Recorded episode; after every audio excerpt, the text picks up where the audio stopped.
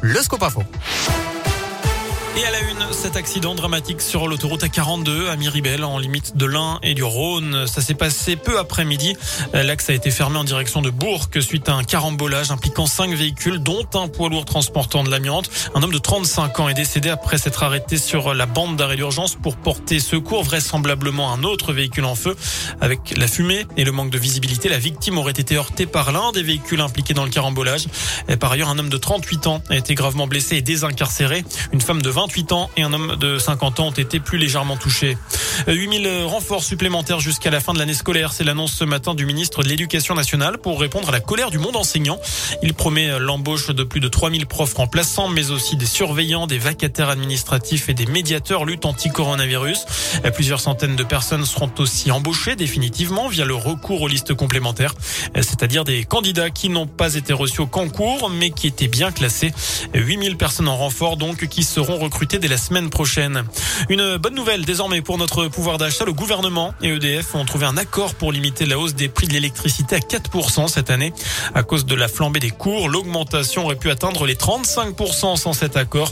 Un coup de pouce qui va tout de même coûter aux alentours de 8 milliards d'euros à EDF. L'autre bonne nouvelle du jour, eh bien, c'est le taux du livret A qui va passer de 0,1, euh, de 0,5, pardon, à 1% au 1er février. La Banque de France dit avoir tenu compte de la forte hausse de l'inflation ces six derniers mois. Elle propose également de relever le taux du livret d'épargne populaire à 2,2%. On passe au sport du rugby, soir de première à Verchères pour Fabrice Estebanez. Arrivé au début du mois, le nouveau manager de l'US Bressan va vivre dans quelques heures son premier match au stade Verchères. Les Violets reçoivent Provence Rugby, c'est à 19h30.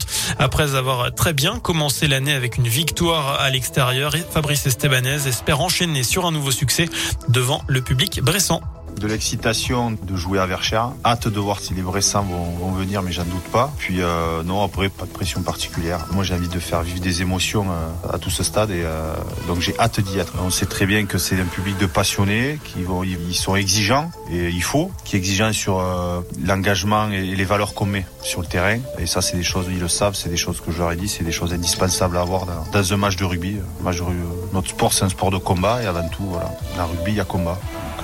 Être prêt dans le combat. Voilà, USB Provence Rugby, c'est à 19h30 de son côté. Oyonnax joue à Carcassonne à 20h45. Enfin, la 44e édition du Dakar avec ce drame. Tout à l'heure, Quentin Lavallée, un mécanicien de 20 ans, a dû dans un accident de route en course. Son passage a été blessé pour l'épreuve du Qatarien Nasser Alatia en auto, le Britannique Sam Sunderland en moto et l'Isérois Alexandre Giroud en quad. Il remporte d'ailleurs la course 25 ans après son père. Voilà pour l'essentiel de l'actualité.